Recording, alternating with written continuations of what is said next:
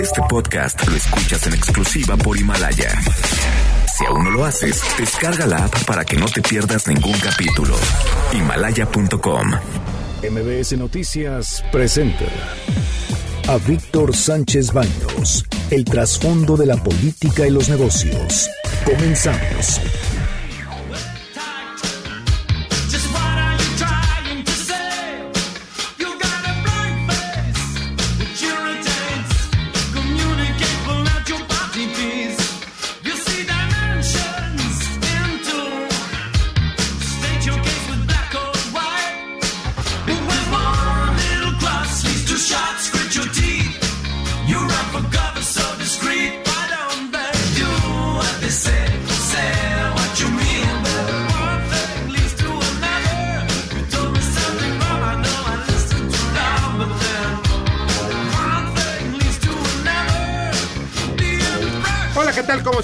Muy, buenas noches. Los saludo con mucho afecto. Soy Víctor Sánchez Baños, desde la Ciudad de México, para todo el país, a través de la frecuencia 102.5 de FM en MBS. Perdón. Acompáñanos durante una hora para que juntos analicemos y discutamos la información de los asuntos de poder y dinero que leerás y escucharás mañana. Sintonízanos en vivo, en streaming, en mbsnoticias.com, mbsnoticias.com. Y ahí vas a ver una, ban- una bandita de, este, de donde aparecen los cierres de las bolsas, y por ejemplo las bolsas asiáticas, que en estos momentos están pues muy activas y están cayendo en forma importante, todo por culpa del coronavirus. Y está conmigo Carmen Delgadillo. ¿Cómo estás? Muy buenas noches. Hola, hola, muy buenas noches. Debate. Comunícate. Comenta a Víctor Sánchez Baños en MBS, Twitter, arroba B. Sánchez Baños y arroba MBS Noticias. Es una noche que vamos a tener mucha información sobre todo lo relacionado al coronavirus, aunque algunos personajes del gobierno mexicano están subestimando el tema del coronavirus, déjenme decirle que es un asunto mayor. Varias partes del planeta están preocupados por lo que está pasando en donde ya se detectaron casos y en donde se está muriendo la gente. Miren, no se trata de alarmar, pero sí se trata de ser conscientes de lo que está pasando alrededor de este virus. He leído muchísimo sobre esto y una buena parte sobre los orígenes, sobre qué es lo que pudo haber pasado. Incluso hay una teoría de la conspiración que yo le he dicho sobre un- una etnia, pues que es muy numerosa, que pudo haber hecho también esto, la diseminación de este virus. Pero lo más importante es qué es lo que está pasando con este virus.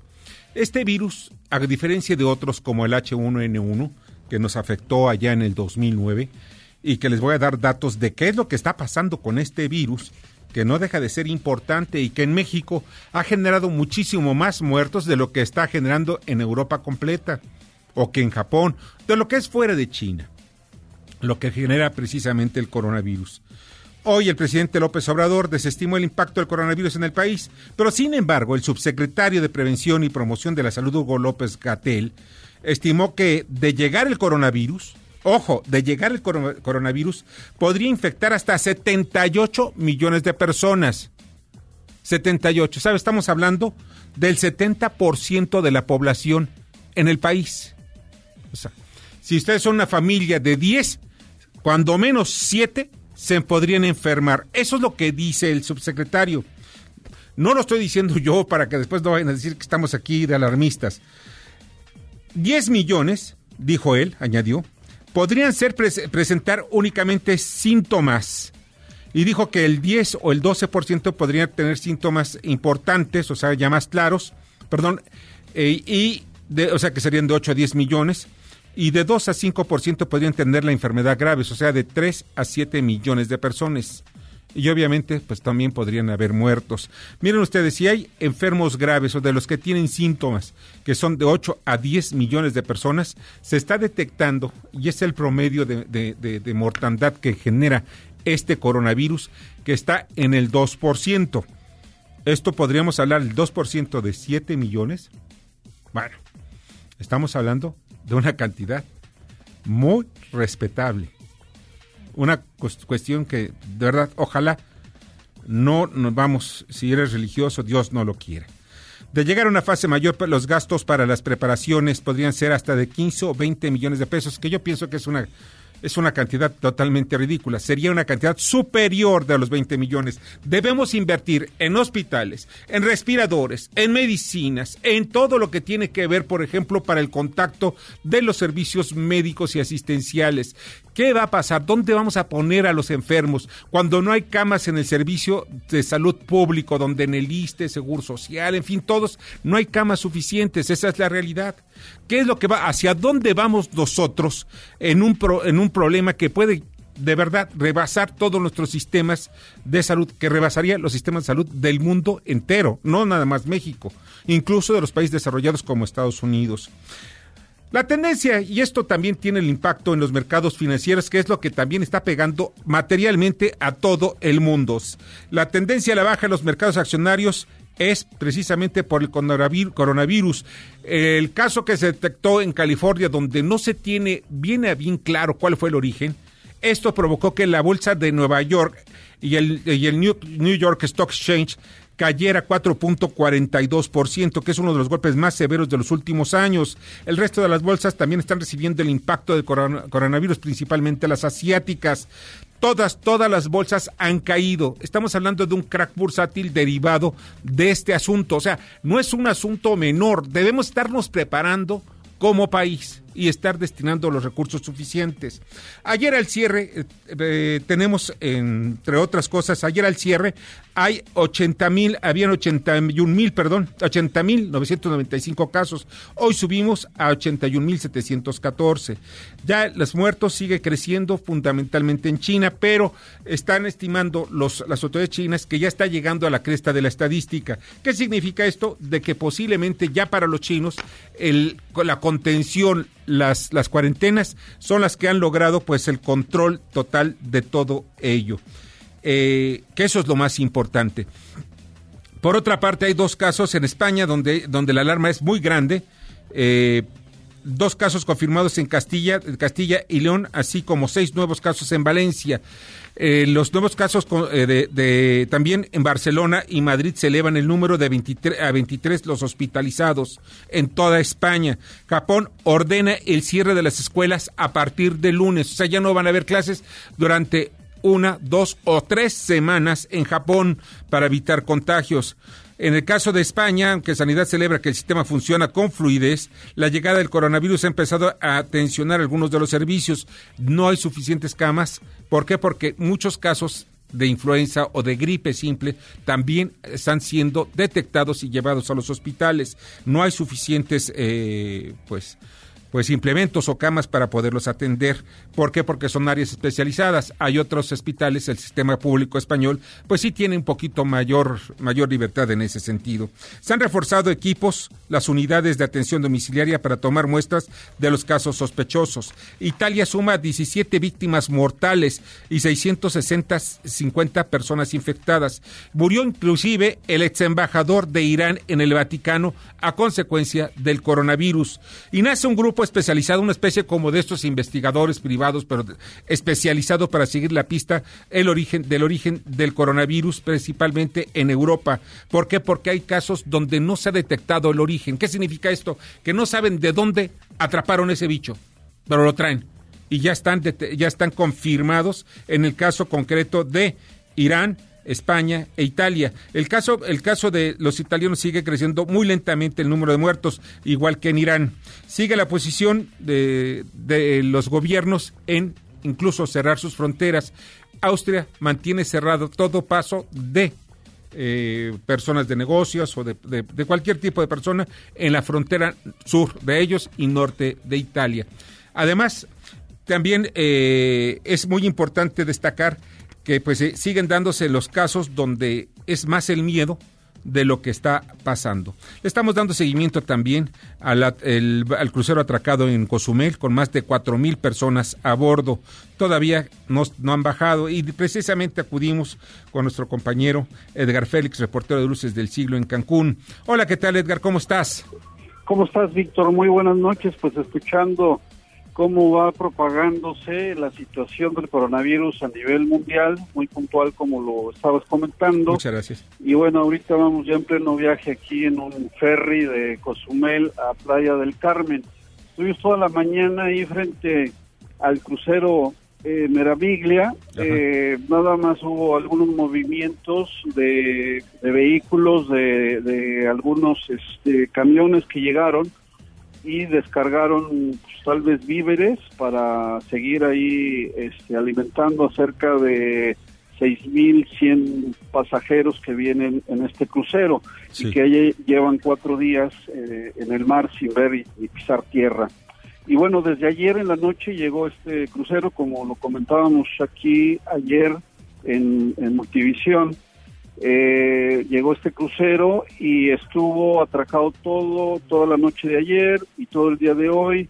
Hasta hoy se hicieron unas pruebas de dos pasajeros, de una niña francesa de 14 años y de un adulto. Eh, hace rato la secretaria de Salud, Alejandra Aguirre, dio a conocer en el comunicado que era eh, que es influenza lo que tienen estos dos dos personas pasajeras. Entonces descartan prácticamente la presencia de coronavirus en el crucero y esto abre la posibilidad de que mañana a primera hora empiezan a des- empiecen a descender eh, los los, los viajeros del Meraviglia. Del Meraviglia. eh, como recordarás, bueno, la situación pues es un tanto difícil porque se mece ya un fantasma muy fuerte en torno a este barco. Claro. Mucha gente se acercaba en la mañana y preguntaban eh, sobre la situación y bueno, otros también de los cozumeleños, su mayor preocupación es que si hay un contagio no hay ni tiene la capacidad del gobierno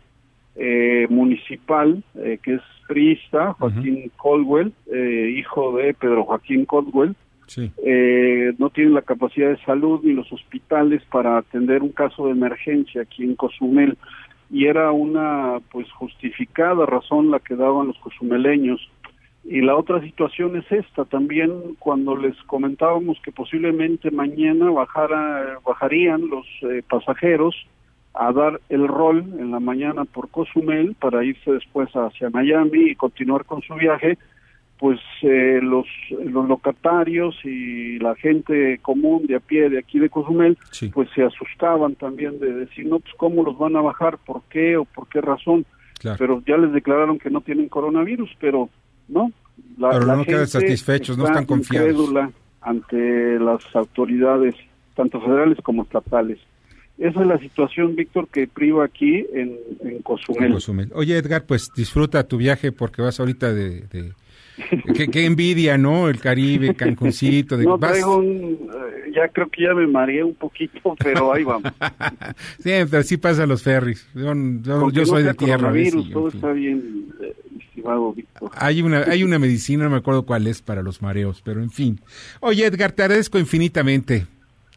Estoy a tus órdenes. Igualmente, pásala muy bien y muchas gracias por ese reporte tan acertado. Que Edgar muy bien, Félix, hasta luego, buenas noches. que la pases muy bien, mucha suerte y buen viaje. Edgar Félix, reportero de Luces del Siglo de, de Cancún, en Quintana Roo. Un periódico muy certero y el de mayor influencia en estos momentos, precisamente en la zona. Y ya está en línea telefónica y le agradezco mucho. ¿Todavía no? Bueno, vamos a esperar, vamos a seguir con nuestro resumen. Sí. Y independientemente de eso, vamos a seguir platicando sobre el asunto de este, de este crucero por dos cosas. Uno, la gente no está confiada de lo que dice el gobierno, y lo entiendo, es una cuestión muy normal. Y por otra parte, pues las cosas, eh, dijo el presidente en la mañana que es un asunto de humanidad, de que pues dejarlos de atracar en el, en el puerto Cozumel. Pues sí, sí es un asunto de, humanidad, pero aquí nada más viene otro asunto de humanidad de los mexicanos. Y si están infectados. ¿Por qué? Porque pues a pesar de que nos digan y nos juren y nos perjuren, hay dudas. ¿Y por qué? Pues porque pues ya saben, ya, ya, ya, ya, pues miren, el que se quema con leche hasta el coco que le sopla, eso de los refranes que le gustan mucho al gobierno de la 4T. Miren, en otro orden de ideas sigue la oposición que se por la nominación de John Ackerman como consejero del INE, porque se, él se, empecina en ir como consejero del INE y fue propuesto por la Comisión de Derechos Humanos, por la señora eh, Rosario Piedra Ibarra. Y lo que pasa es que John Ackerman, pues quienes están metidos en las redes sociales lo conocen perfectamente, es alguien que estuvo promoviendo a la cuarta transformación con el fin de que llegara el presidente de la República, Andrés Manuel López Obrador, a la presidencia. Él es uno de los autores, vamos, de los autores de las redes, el que, estuvo eh, orquestando las redes, las redes desde la UNAM, por cierto. Pero hubo un detalle importante en el caso de John Ackerman, que es lo que, es, lo que se destaca mucho en las redes sociales. Y es cierto, él es esposo de la secretaria de la Función Pública, Heréndira, eh, perdón, Heréndira Sandoval. Y miren ustedes, eso es lo que llama a sospecha. Lo mejor, ¿para qué tanto? Sí, que hay priistas. Lo que tenemos que hacer del INE es que ya no estén los partidos políticos. Ya no se sepa ni de un priista, de un panista, de un perredista, ni de nadie, ni de Morena, de ninguno de ellos. Que sea totalmente ciudadano. Eso es lo que aspiramos los mexicanos. Dijo, no es mucho pedir. ¿O ustedes creen que es mucho? En una democracia es pedir muchísimo que ya se vayan los partidos políticos del INE y que dejen que la organización sea totalmente de la sociedad, de los ciudadanos. Bueno, yo creo que no, pero pues hay otros que piensan que sí. Miren, ya está en la línea telefónica y le agradezco muchísimo a Alejandra Aguirre, quien es secretaria de Salud del Gobierno de Quintana Roo. Alejandra, buenas noches. ¿Cómo estás? Muy bien, muy buenas noches. Muchas gracias por este espacio para dar información acerca de la situación de salud en Quintana Roo. Así es, y con- concretamente lo del, lo del crucero, este crucero que me, pues, ya nos, nos, di- diste a conocer hace unos, unos- unas horas, que pues el caso sospechoso no tiene coronavirus. Y mi pregunta es, eh, ¿cuáles fueron los exámenes que se le practicaron a este caso sospechoso? Eh, el día de hoy eh, iniciamos eh, la- el acercamiento físico a la, al buque, al, al barco, y se ejecutaron los protocolos epidemiológicos y de vigilancia sanitaria que están marcados por la normatividad nacional y también la internacional. Eh, el acercamiento se tuvo desde el día de ayer, a pesar de que el barco no había atracado en el muelle. Hoy día se hacen las acciones en físico. Eh, se identifica al pasajero que se había notificado. Es un tripulante de 27 años de edad, origen filipino. Sí. Y durante esta investigación epidemiológica se identifica una pasajera más, que es una chica de 13 años de origen francés con sintomatología también. A ambos eh, personas se les hace eh, la prueba eh, confirmatoria para corroborar qué tipo de infección respiratoria aguda era es la que están eh, teniendo en este momento. Los resultados los hemos tenido hace un momento y arrojan eh, negativo para coronavirus Sí. y eh, se confirma el diagnóstico de infección respiratoria tipo influenza. de tipo influenza. Eh, hay algo que me llama la atención. ¿Cuál es el tipo de, de reactivos que están utilizando? ¿Son nacionales? ¿Son de dónde? Esta es una prueba eh, eh, que se llama PCR, eh, es una prueba en, en tiempo real, digamos, una prueba genética eh, que nos permite saber con exactitud el tipo de virus que eh, eh, se encuentra en cada uno de los organismos para poder tener con mucho mayor exactitud eh, la clasificación del virus que está circulando. Y en cuanto se le hicieron a todos los, los tripulantes y a los pasajeros del, de esta nave, No, no, no. Solamente se aplicaron las pruebas eh, confirmatorias eh, de PCR a los dos pasajeros, a la chica Filip- a la chica de 13 a la años francesa, sí. y al tripulante de 27 años. Ahora, ¿y el resto que eh, no se les hace ningún estudio? ¿Ya no se les hace nada? ¿No se les checa la temperatura? ¿Nada? ¿Nada absolutamente? No, por supuesto que sí. Como comentaba yo en un principio, se llevó a cabo la visita física de el barco. Ajá. Es una investigación que nos llevó alrededor de cuatro horas poder estar haciendo la verificación, revisando diferentes bitácoras, algunos registros, eh, acercamiento directo con los pasajeros, de tal manera que después de esta investigación se identifica otra otra persona más. Ahora, en todo esto, ¿ya mañana pueden ellos bajar del barco o van a seguir su camino? Eh, finalmente, no sé exactamente, probablemente decidan eh, descender. Eh, la autoridad sanitaria, eh, estamos obligados a la notificación de la situación que se tiene al interior del barco. Se notifica a la Capitanía de Puerto. Eh, no es facultad de la Secretaría de Salud emitir esta este permiso, digamos, sino esto El compete federal, a la ¿no? Capitanía de Puerto. Sí, así es, a través de la Capitanía de Puerto, pero la Capitanía no les ha informado a ustedes sobre alguna decisión que se haya tomado. No, nosotros ya emitimos los eh, resultados y seguramente ellos se tomarán la decisión correspondiente. Sí, porque hay mucha gente precisamente en Isla, eh, perdón, en Cozumel que están preocupados, independientemente que ya está confirmado, pero ya, eh, pues ya saben que mucha gente desconfía precisamente de este tipo de, de resultados. Pero pues mañana vamos a estar pendientes a ver qué es lo que ocurre. Alejandra, de verdad te agradezco muchísimo que hayas estado con nosotros esta noche.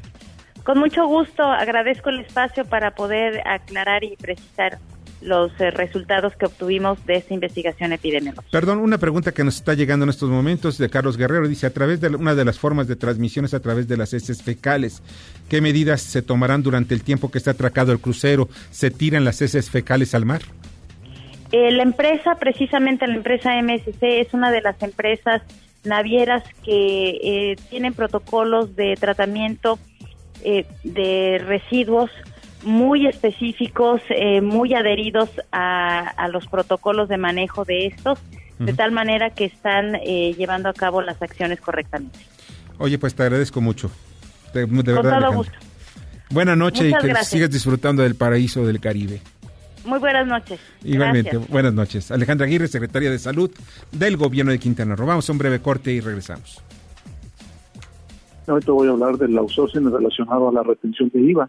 En relación a esta retención, ya que ha habido varias confusiones en parte de las empresas, ya que en la ley marca la retención sobre servicios en general, pero realmente el criterio del, mismo SAT se enfocó a que esta retención solo se hace a las prestadoras que prestan servicios de personal, es decir, al outsourcing. Específicamente que este tipo de retención, que aplica el 6%, solamente se hará a las empresas que presten servicios de personal de outsourcing. Entonces, los otros tipos de servicios que estaban contemplados en la ley quedan fuera de esta, retención. Es bueno saberlo porque ha habido bastantes confusiones de las empresas y de los contadores para aplicar esta, esta retención. Quedo a tus órdenes y te envío un cordial saludo. Buenas noches. Escuchas a Víctor Sánchez Baños. Vamos a una pausa y continuamos. Víctor Sánchez Baños en MBS Noticias. Continuamos. Muchas gracias que continúen nosotros en MBS. Miren, independientemente del coronavirus hay muchos temas políticos, sociales y uno de los más importantes es el futuro de nuestro país. El futuro está con los niños, mientras otras naciones cuidan a los niños con la vida. O sea, este, yo les he visto en Japón, lo he visto en Israel, en los países escandinavos. Los niños son cuidados muchísimo más que cualquier otro sector de la sociedad. ¿Y por qué? Porque son los más débiles, son los precisamente aquellas víctimas de los abusos. Y ya hemos hecho esta, esta mesa, una mesa que le agradezco mucho que estén presentes. Le, le hemos mencionado que se llama Seguridad a la Niñez. Y están conmigo Nancy Ramírez, quien es directora de, de incidencia política de Save the Children en México. ¿Cómo estás, Nancy? Muy bien, Víctor, gracias. Muy buenas noches. Buenas noches. Y también se encuentra Marilena Solís, presidenta de la Asociación Mexicana de Niños Robados y Desaparecidos. Marilena, Gracias muchas por la gracias. invitación. Buenas noches. Hola, buenas noches. Magdalena, Magdalena de la Luz de Luna, eh, coordinador, qué bonito nombre, eh, coordinadora de política del Pacto por la Primera Infancia. Buenas noches. Buenas noches. Sí, es porque Luz de Luna siempre es muy bonito. ¿no? Y, también está con nosotros Ricardo Nava Rueda, quien es eh, de la Asociación también Mexicana de Niños Robados y Desaparecidos. Bienvenido, Ricardo. Gracias, buenas noches. ¿Qué es lo que, eh, vamos, las cifras son alarmantes? Niños robados, niños golpeados, violencia intrafamiliar. Pero ¿qué es lo que está pasando realmente hoy en torno a los niños y qué han observado, por ejemplo, grupos como el caso de Save the Children? Nancy. Sí, Víctor, como tú lo mencionas, eh, estamos muy consternados, preocupados por el clima de violencia que se está viviendo contra la niñez en el país. Es una violencia generalizada que en realidad no es reciente, tiene ya varios años. Hemos observado una tendencia desde el año 2008 más o menos, con alrededor de entre 3 y 4 asesinatos diarios en promedio de niñas, niños o adolescentes. Es una cifra altísima, pero que está invisibilizada e incluso pensamos muy normalizada en el país. ¿A consecuencia del crimen organizado? Fue a consecuencia, digamos, del inicio de la lucha contra el crimen organizado que se empieza a, a detectar ese incremento eh, muy significativo, pero sin duda también hay que decir que hay muchos otros tipos de violencia. Los homicidios, desde luego, pues son la peor forma porque les arrebatan la vida a las niñas y los niños. Pero las niñas y niños viven muchos tipos de violencia que empiezan desde sus hogares. Seis de cada diez niñas, niños o adolescentes son criados con alguna forma de disciplina violenta en sus casas. ¿no? Y esa violencia que empieza en los hogares se escala a las escuelas, a, la- a los hoga- a las calles, ¿no? A los centros laborales, etcétera. Entonces empezamos la violencia en los hogares y la estamos escalando. Eso genera, pues desde luego, contextos donde las niñas y niños están aprendiendo a convivir de una forma violenta. Y esto me lleva precisamente a los niños robados, que también es otro de los factores que, que día a día estamos viendo. Yo recuerdo que de niño dices, mejor no te separes de tu mamá porque si no te pueden robar y te sacan un ojo y ya sabes que te dan todo el miedo. Pero es un hecho real. Los niños son robados. Desafortunadamente. ¿Cuál es el índice precisamente en ello, Marilena? Bueno, el factor más vulnerable son los bebés. Tenemos varios casos de bebés que son robados por personas que no son de la misma familia. Desafortunadamente, a veces digo, hay éxito, a veces no hay éxito. Cuenta mucho, digamos, los medios de comunicación, la rapidez que se le dé al caso para que haya un caso de éxito. Cuando el niño es publicado inmediatamente, eh, es un caso de éxito. ¿Con la alerta Amber? Con alerta Amber, con los medios sociales. ¿Cuánto tarda una alerta Amber en, det- en- en activarse? Es inmediata. Es inmediata, o sea, por el ejemplo, familiar ¿sí? llega a la fiscalía, digamos, en cada fiscalía hay una persona autorizada para activar la alerta Amber. En cuanto llega el familiar a la fiscalía, la alerta Amber se, se activa inmediatamente. Y mira, eh, Ricardo, precisamente también de la Asociación Mexicana de Niños Robados y Desaparecidos, eh, hay algo que a mí me llamó mucho la atención, que alguna vez platicamos quizá por teléfono, es que, miren, tenemos estos aparatitos que son los teléfonos celulares, que son inteligentes. Me tocó dos cosas diferentes, uno en Europa y otro en Estados Unidos, en un centro comercial. Un niño se perdió. Y de inmediato, a través de los celulares, en esa zona se activó. El, incluso si había una foto, si tenía la mamá una foto, se activó. Y estamos hablando del tiempo en que llegó a presentar una denuncia en el centro comercial y del centro comercial de la policía. ¿Por qué no lo hacemos en México? Sí, fíjate, casualmente estamos en un proyecto a través de Locatel, que es la primera instancia donde alguien reporta una persona desaparecida. Y se le está pidiendo una aplicación, o sea, porque ellos se imaginan cómo es la persona que tú estás reportando. Entonces, si yo mando una aplicación, esta es la foto de mi familiar desaparecido, te mando tres fotos. Y él a su vez la puede mandar a un centro de comando o de cómputo, puede ser C5 o un este centro comercial. Y ahora con las cámaras que traen biometría va a ser más rápida la búsqueda. Y esto este eh, sería para cortar los tiempos, como tú bien lo dices, de la, de, de la búsqueda. Entonces, ese es- yo diría, Locatel, te mando la foto de mi familiar, en lo que voy a la fiscalía, como comenta Elenita, pero ya te estoy mandando quién es, tú haces cinco y a quién puede estar este conectado a, a cámaras, y sobre todo las cámaras de... Ahora Locatel se puede detectar, se puede conectar uno a través del 911, Sí, pero yo creo que se llama una aplicación, una aplicación. donde mande la foto de mi Es familiar. porque yo todavía me acuerdo del 658-1111, creo que Sí. es el teléfono Locatel, pero mucha gente no lo conoce. Entonces, yo creo que es una propuesta que se puede llevar ya a cabo, no creo que sea muy cara una aplicación donde mandes las fotos. No hay nada caro para el cuidado de los niños. Desde luego, la prevención es lo primero que tenemos que hacer y la búsqueda si es inmediata, el éxito es... Ahora, ¿cuáles son los protocolos en esto, Magdalena? Los protocolos que se deben seguir para la primera infancia. O sea, porque pues hay un pacto que estás por- buscando y pugnando por ello. ¿En qué consiste ese pacto? El Pacto por la Primera Infancia es un colectivo de, ahorita somos más de 440 organizaciones de la sociedad civil, de hecho los que estamos aquí somos miembros del Pacto por la Primera Infancia Sí. y todas tenemos muy diferentes agendas, ¿no? Este, específicas, pero a todas nos une justamente hacer de la primera infancia una prioridad. Y el tema del que estamos hablando es muy importante porque efectivamente las conductas violentas o la propensión a las conductas violentas se generan en la primera infancia. Entonces, como bien decían, se pueden percibir incrementos en la violencia y en, y en el, homicidio eh, de niños eh, con, el tema del el combate al narcotráfico, pero la gran parte de los niños que son maltratados, asesinados, es en su casa es, es este o, o violentados es por un familiar, por alguien que conocen, porque somos una sociedad violenta. Y es en los primeros años de vida cuando se va moldeando el cerebro y todas las capacidades de una persona, las cognitivas, pero también las no cognitivas. La solidaridad, la empatía, el apego se generan en la primera infancia. Y esto es culpa del neoliberalismo. Me río porque pues yo sé cuál es la respuesta, ¿no? Pero es culpa del neoliberalismo. Nosotros no lo vemos así, ¿no? No compartimos esa idea, sin embargo, sí vemos hoy, por ejemplo, una acción específica en la Estrategia Nacional de Atención a la Primera Infancia que fue presentada ayer, donde justamente busca articular los esfuerzos de eh, eh, todos los, los sectores del gobierno federal, pero también estatal y municipal, para que de manera colectiva e integral se puedan atender todas las áreas de desarrollo de los niños en primera infancia. Y desde luego, nosotros compartimos la, certeza, además está basado en la ciencia, de que si nosotros trabajamos en los primeros años de vida y en el desarrollo de estas habilidades sociales, no cognitivas, de, de- de, pues de generación de paz, esta, eh, la realidad de nuestro país va a tener que cambiar necesariamente. Una persona que tiene empatía, que ha desarrollado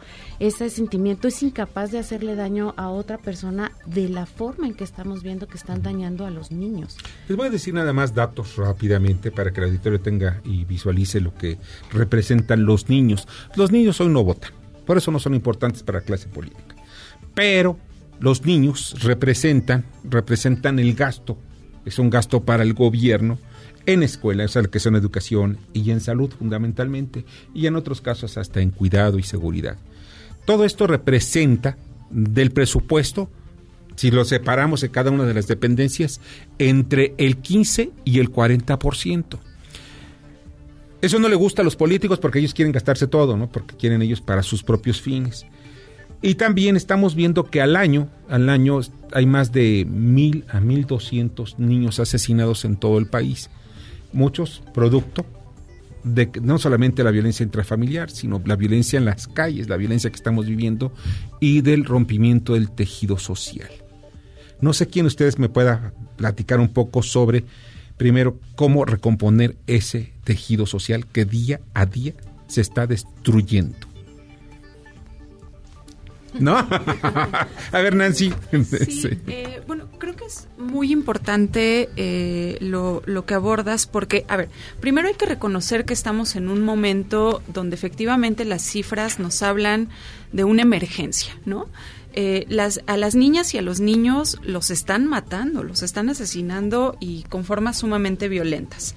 Y de entrada, eh, desde Save the Children sí hacemos un llamado eh, urgente a que se tomen acciones concretas, por ejemplo, mejorar el tema de la alerta Amber, porque no solo significa eh, un tema de difusión, sino significa toda la activación de protocolos de actuación que hoy nos está haciendo de manera eficiente y que nos está llevando a casos donde las niñas y niños desaparecidos se están encontrando asesinados. Entonces, sí hay que empezar por decir que se requieren acciones urgentes eh, e inmediatas. Ahora bien, también eh, el tema de la reconstrucción de tejido social hay que empezar a abordarlo en algún momento. Es un tema a mediano y largo plazo que sin duda va a tener costos muy importantes y como decías, a veces como no reditúa políticamente, nadie lo quiere abarcar, ¿no? Pero eh, por algún lado hay que entrarle y un poco la propuesta que nosotros eh, desde Save Children tenemos es, uno, tenemos que empezar a trabajar con los entornos familiares y comunitarios. Claro. Y de entrada reconocer a las niñas y a los niños como sujetos de derechos. Las niñas y los niños lo que nos están diciendo es que no les escuchamos, Es es, que no estamos atendiendo sus sentimientos y sus preocupaciones y tampoco estamos encontrando como adultos los mecanismos para acompañarlos en un contexto que además es sumamente violento para ellas y para ellos. Entonces tenemos que empezar por ahí, por garantizar que las niñas y los niños se sienten seguros y protegidos en sus entornos familiares, escolares y comunitarios. Ahí empieza la reconstrucción de tejido social. Desde luego, pues también entra aquí todo un tema de abordar las desigualdades y las, la enorme inequidad que prevalece en nuestro país. Y aquí es importante decir, los programas sociales se tienen que fortalecer porque las transferencias no van a generar las transformaciones de fondo que requerimos para cerrar las brechas de desigualdad que imperan en nuestro país. Y si no hacemos eso, difícilmente vamos a lograr eh, la cuestión social que se requiere para también empezar a disminuir los niveles de violencia que tenemos. En los niños, Marilena, ¿cuál es el, eh, brevemente que me puedas decir, qué es lo que pasa con estos niños? ¿Se los roban y ya no aparecen? Desafortunadamente es así. Digo, son diferentes eventos, no es siempre un mismo evento. Claro. Siempre son diferentes. Aquí ya se trata de la investigación para saber con qué motivo fue, digamos, separado de su núcleo Hay familiar. algunos casos en que los papás se los llevan, ¿no? Sí, eso es una sustracción por parte de padres. Y cuando es, digamos, por parte de personas ajenas, pues es una cosa muy diferente. Eh, quisiera decirte que nosotros tenemos medidas de prevención para evitar este grave mal. De hecho, antes de 2009 había mucha, mucha, mucho niño desaparecido. ¿sí? Eh, hicimos programas que los implementamos en las escuelas, pues da- enseñándole al público de qué manera, digamos, actúan las bandas organizadas.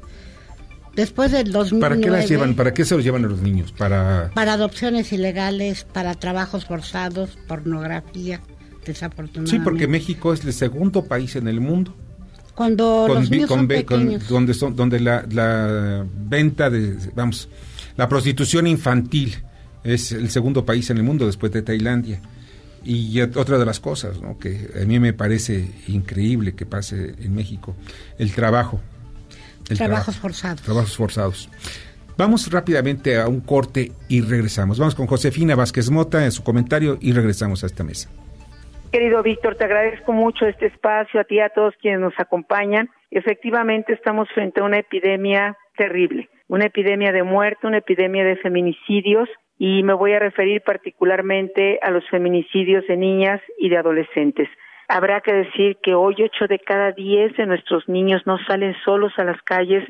¿Qué tiempo aquel cuando teníamos el derecho a vivir con paz, Hoy todos los días desaparecen siete niños en nuestro país y diariamente están asesinando a cuatro niñas o niños en nuestro país. Tenemos que parar y tenemos, lo digo en plural, que hacerlo juntos. En esta tarea necesitamos hombres cada vez más feministas que no tengan miedo a trabajar al lado de nosotras sin estereotipos, sin mitos, con la capacidad de realizar también sus sueños, de sentir, de ser parte de una historia diferente y mujeres que vivamos con mayor sororidad, es decir, con hermandad, con solidaridad y que cada quien y cada una y cada uno de nosotros pongamos la parte que nos corresponde. Eh, nosotros lo haremos, eh, lo seguiremos haciendo desde el Senado de la República, pero quiero agradecerte este espacio porque en todas las prioridades que hoy existen en este gobierno, en ninguna, en ninguna se menciona la palabra niña, niño, adolescente. Si no existen en la palabra, mucho menos existirán en la realidad. Pues por estas niñas, por estas adolescentes y por cada uno y cada uno de nosotros es una epidemia que reclama nuestro trabajo, nuestra acción por encima de cualquier partido y terminaré diciendo que las niñas y los niños no tienen partido, tienen derechos, un interés superior y nosotros estamos obligados a hacer sus voces, pero sobre todo a darles y a construir un mundo en paz para que tengan el derecho que merecen a vivir sin miedo. Víctor, como siempre, muchísimas gracias. Escuchas a Víctor Sánchez Baños. Vamos a una pausa y continuamos. Víctor Sánchez Baños en MBS Noticias. Continuamos. Ahora vamos con el dato útil. Siete personas forman parte del Comité Técnico de Evaluación que analizará los perfiles de candidatos a consejeros electorales. Son Ana Laura Magaloni y José Roldán nombrados por el INAI, Sara Lovera y John Ackerman por la Comisión Nacional de Derechos Humanos, así como Silvia Giorguli, Blanca Heredia y Diego Valadez por la Jucopo de la Cámara de Diputados. Bueno, pues así están los datos, así es la política y quieren apoderarse del INE. En fin, así son las cosas. Bueno, no estoy de acuerdo y repito, debe ser un organismo totalmente ciudadano. Pues miren, es muy breve el tiempo del programa y también es muy amplio lo que tenemos que platicar precisamente sobre los niños. Yo quisiera que cada uno, rápidamente voy a platicar, la- voy a mencionar algunas de las llamadas telefónicas. Ricardo de la Roca felicita a la señora Solís por su loable labor y tantos años en la lucha en favor de los niños. Eh, Olga Bustamante de Acapulco dice, ¿qué sucede con los padres y madres irresponsables con sus hijos? Pues en México casi nada, ¿no? Yo sé que por razones de usos y costumbres pueden golpear a los niños o a su mujer en algunas regiones de Oaxaca y de Guerrero. O sea, ¿permitido el salvajismo? No, no, por favor. Hay leyes, ¿no? Pues que se respeten las leyes, aunque sean usos y costumbres. La otra llamada, Oscar Robles, dice, de cada 10 menores que son robados, ¿cuántos son recuperados y cuánto en cuánto tiempo? No Precisamente. tenemos tiempo, desafortunadamente. Sí. Pero pues sí se logra recuperar, digamos, de 10, 4. Ah, bueno, pues es una cantidad importante. Pero qué bueno que se lleguen a recuperar, porque luego muchos... Pero no hay tiempo. No hay tiempo. No hay tiempo y gente, ¿verdad? Pues tiempo más que nada. Sí. Alejandro Montes, ¿es cierto que muchos casos son de padres o madres que traen los niños del hogar? Sí, Sustracción ¿verdad? parental. Sí, pero también eso está penado, ¿eh? o sea, que tomen en cuenta, o sea, no, no es un asunto de que le quiten, o sea, le dan la patria potestad o la custodia a un niño, a, una, a alguno de los, de los miembros del matrimonio, llega la otra pareja y se los lleva, pues entonces ahí está. Desafortunadamente, también les hacen mucho daño porque es un daño irreversible. Claro. Nosotros hemos conocido niños que han crecido y que han sido sustraídos y tienen pues problemas de complejos, no están seguros de sí mismos. Tan, este es otro daño también. Es, Claro, claro, claro. Patricia Fuentes, ¿cuál es hasta el momento el promedio diario de robo de infantes? Ya lo comentamos. ¿Y en qué estado se recuperan más a menudo? Pues, ¿en qué estados? diferentes estados, Es diferente, ¿verdad? Es muy, es, no es una, una regla en general. Bueno, pues miren, voy a invitarlos para que en forma individual pues vengan ustedes y nos acompañen, porque es un tema muy, muy, muy amplio. A ver, Nancy, me gustaría que me, di- me dieras tú tus datos donde pueden, por ejemplo, ponerse en contacto con Save the Children en México. Sí, bueno, nos pueden visitar en nuestra página web www.savethechildren.mx y ahí pueden encontrar las diversas recomendaciones y el trabajo que hacemos desde Save the Children para promover vidas libres de violencia. Vidas libres de violencia. Eh, Marilena, ¿cómo se pueden con- en contacto con ustedes? la página es www.regresoacasa.org en el teléfono 55 43 61 34 89. A ver, dámelo otra vez, por favor. 55 43 61 34 89. 89. La página www.regresoacasa.org. Regreso a casa.org, ahí ustedes pueden buscarlos y eso es muy importante. Magdalena, Bueno, primero otra vez, gracias por, por la oportunidad de platicar con tu auditorio. Eh, nosotros nos pueden encontrar en www.pactoprimerainfancia.org.mx y como les comentábamos, como colectivo nos constituimos para hacer incidencia en políticas públicas en favor de la primera infancia. Entonces, normalmente estamos hablando con eh, hacedores de política, con políticos, con funcionarios públicos, pero en esta ocasión quisiéramos aprovechar para hacer un llamado, o sea, nosotros como sociedad civil organizada, pues a la sociedad civil en general, la organizada y la no organizada, para poner atención en nuestros niños. Los Claro. niños son de todos y, y si nosotros eh, sabemos de un caso y estamos presenciando algo que consideramos que no, que está violentando los derechos, todos debemos alzar la voz por los niños. todos absolutamente, si ves un caso de abuso, si ves un caso de un robo o, o de pronto ves la alerta Amber, no, no le des vuelta y sigas ahí con tu telefonito, no, no, no, síguele, síguele el paso y porque puedes ayudar a muchos niños a recuperar su, su estabilidad. Pues ya nos vamos, les agradezco muchísimo, Magdalena Luz de Luna, muchas gracias, la coordinadora política de Pacto de la Primera Infancia. Muchas gracias. Nancy, Nancy Ramírez, directora de Incidencia Política de Save the Children, muchas gracias.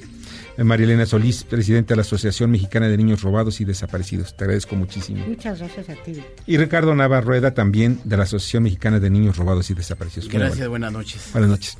Vamos a con James Salazar a su comentario y después vamos a hablar más de este tema. Gracias, Víctor. Sigue la, la oleada de ventas a nivel global en los mercados financieros. En el caso específico del peso mexicano, pues ya son seis jornadas consecutivas de caídas. Eh, alcanzó el día de hoy su peor nivel desde principios de, diciembre, eh, alrededor de 19.50. La realidad es que el peso desde su mejor nivel que había alcanzado en el 2020, pues ya lleva una depreciación cercana del, del 5%. Por su parte, la bolsa de valores también eh, acumula ya cuatro sesiones a la baja y se ubica en su en su nivel más bajo desde, desde septiembre de- del año pasado. La verdad es que a nivel global pues, las caídas han sido una, una constante. El día de hoy, en el caso específico, por ejemplo, de los de los mercados en Estados Unidos, una jornada muy muy negativa. En promedio cayeron arriba de 4%, eh, caídas que no habíamos visto desde bueno desde el 2018. E incluso en el acumulado de la semana eh, llevan más del 10%. Estas disminuciones no se habían registrado desde la gran crisis del 2008-2009. Este tipo de, noticias no abonan en el ánimo de, del inversionista y generan mayor mayor preocupación sobre el impacto final que podría tener el, el coronavirus en la en la economía real. Localmente lo, lo que más destacó es la publicación del reporte trimestral de, Pemex. Nada bueno, la verdad es que vimos vimos resultados muy muy negativos. Se sigue manteniéndose niveles muy altos de la deuda, los ingresos cayeron, tuvo pérdidas, o sea, incluso se duplicó prácticamente la, la pérdida, y esto a pesar de todos los esfuerzos que ha estado haciendo la administración actual del presidente López Obrador para reactivar tanto la producción como mejorar los, los números. ¿no? Pemex vive una situación difícil, actualmente con lo del tema del coronavirus, el precio internacional del petróleo está cayendo, la verdad es que es uno de los de los de los de los activos más más afectados, entonces eso tampoco son buenas noticias para la petrolera y vamos a ver qué, qué termina sucediendo después, sobre todo qué implicaciones vaya a tener en, en los pronunciamientos de las distintas agencias agencias calificadoras sobre la calificación de la deuda tanto soberana como de, de Pemex. Hasta aquí el recuento de lo acontecido el día de hoy en los mercados. Escuchas a Víctor Sánchez Baños. Vamos a una pausa y continuamos. Víctor Sánchez Baños en MBS Noticias. Continuamos. Ya regresamos con el dato inútil. De acuerdo con el fallo del Tribunal Electoral del Poder Judicial de la Federación, la Cámara de Diputados aprobó la participación de integrantes del Servicio Profesional Electoral Nacional, así como mexicanos por naturalización, para la selección de los cuatro nuevos consejeros del Instituto Nacional Electoral y la integración del Comité Técnico de Evaluación. Muchas gracias, Kimberly. Kimberly Zafra, te agradezco como siempre. Y vamos a las columnas político-financieras que leerán ustedes el día de mañana en los periódicos diarios de la Ciudad de México. Rogelio Varela. Muchas gracias, Víctor. Buenas noches a todos. El tipo de cambio se vuelve a presionar de nueva cuenta por el temor al coronavirus y alcanza el dólar 20 pesos en ventanilla en la jornada de ayer. Mañana en corporativo en el Heraldo de México. Muchas gracias, Rogelio. Adrián Trejo. En el año 2019, Pemex perdió 658.130 millones de pesos. Esto a pesar de que el gobierno Andrés Manuel López Obrador le inyectó recursos para evitar que las eh, calificadoras le quitaran una calificación positiva, es decir, que no pudiera contratar deuda. Esto le contamos mañana en la Divisa del Poder. Que tengan ustedes un buen fin de semana. Adrián, muchas gracias. José Antonio Chávez. Mañana en la columna aquí en el Congreso que se publica en el diario Ovaciones, llevamos como tema el tianguis turístico en Tren Maya. El gobernador de Yucatán, Mauricio Vila, se mostró muy eufórico con la presentación de los avances que lleva el tianguis turístico que se celebrará allá en la Blanca Mérida. Naturalmente que el hombre fuerte de este evento pues, es Miguel Torruco, secretario de Turismo. Ambos le apuestan a dar una extraordinaria oportunidad de promocionar las bellezas naturales. Por el lado del gobernador, el territorio yucateco. Por el lado del gobierno federal, la ruta de cinco estados que abarcará el Tren Maya. Para inversionistas y para la tour operadores. Más mañana en la columna. Muchas gracias, José Antonio. Te agradezco muchísimo. Francisco Rodríguez. La columna que se publicará mañana trata el tema del pánico presidencial. La verdad es que desde mi perspectiva el presidente está asustado y va a estar mucho más después del día 8 y el día 9, la marcha de las mujeres, que se antoja será multitudinaria. De eso y más te platico mañana en www.indicepolitico.com. Mientras tanto, Víctor, buenas gracias y muchas, muchas noches. Muchas noches también para ti, Paco. Julio Brito. ¿Qué Fíjate que hacia adelante hay tres grandes retos para la industria automotriz en México. El primero es que la industria debe adaptarse a empezar a producir autos eléctricos. El segundo es una mayor diversificación hacia otros productos. Y finalmente una tercera parte que las exportaciones se concentran exageradamente en Estados Unidos. Este tema y más en nuestra columna Riesgos y Rendimientos que publicamos todos los días en el periódico La Crónica de hoy. Muchas gracias, Julio. Buenas noches, Arturo Dam. Víctor Radio Escuchas, ¿cómo están ustedes? Muy buenas noches. El día de mañana en mi columna Pesos y Contrapesos analizo el comportamiento de la inversión extranjera directa, que son los capitales de otros países que vienen a México a producir bienes y servicios, a crear empleos y a generar ingresos, y que desafortunadamente en el 2019, con relación al 2008, registró una contracción de 16.1%. Mañana el análisis en pesos y contrapesos en el diario La Razón. Muchas gracias, Arturo. Lili Arellano. Víctor, buenas noches. Pues el caso de Caminos y Puentes Federales tiende a crecer y con él, pues a darnos a conocer todo lo relacionado con un fondo de infraestructura creado para ocultar todo tipo de movimientos, ya que sus ingresos provienen de particulares con el cobro de las cuotas en las carreteras. Soy Lilia Arellano y esta información la encontrará en el Estado de los Estados, que se publique en las redes sociales y en los diarios del interior del país. Víctor, buenas noches. Buenas noches, Lilia, te agradezco muchísimo. Eh, pues mañana en Poder Dinero en varios periódicos del país, también en, Eje Central, en, en Cuadratín. Eh, ustedes pueden leer lo que hago yo, un relato de qué tan importante es la influenza H1N1. En México, durante años pasados, han muerto miles de personas y no hay mucho ruido. Sin embargo, es un hecho evidente. Ahí están los datos. Léanme, por favor. De todos modos, mañana voy a platicar esos datos con ustedes. Ya está conmigo y le agradezco muchísimo a Alejandro Gordillo, estudiante de finanzas. ¿Y por qué les platico esto? Porque precisamente él es compañero de trabajo aquí en, en, en MBS y pues él está llevando precisamente la, la, maestría en finanzas, ¿verdad? Así es, Víctor, así es. Muchísimas gracias por el tiempo y gracias porque, pues gracias a este tipo de medios, de, de programas, no es porque yo trabaje acá, ¿verdad? Pero la verdad es que a estudiantes como nosotros de la maestría en finanzas nos han ayudado muchísimo y el motivo de estar acá pues es reiterar eh, a todo el auditorio la importancia de este tipo de medios, ¿no? La importancia de tu programa en donde podemos tener eh, información al día, información a la mano, al oído en este caso, eh, sobre la situación financiera, económica y política del país. Fíjate que eso es importante. Las finanzas no nada más es el número, es el Es entorno. Mira, yo estudié la, especialización en la UNAM, instituciones de finanzas públicas se llama la, la especialización, y es la macroeconomía, y es muy importante que la macroeconomía la entienda también aquellos que manejan la microeconomía. Totalmente. Y ese es el camino que debe ser, que lo entienda, mira, si lo entiende el señor que tiene su, su estanquillo en la esquina, como el dueño de un gran conglomerado comercial, eso ya es lo importante, porque es como debemos conocerlo. Así es, nos compete a todos los mexicanos, sobre todo también porque debemos a- aprender, en el buen sentido de la palabra, a dar un buen eh, juicio, a dar un buen comentario y a, a tomar buenas decisiones, pero por medio del conocimiento de este tipo de situaciones que se están llevando a cabo en el país diariamente y que, y que si no tenemos este tipo de medios, pues difícilmente estamos empapados del tema, ¿no?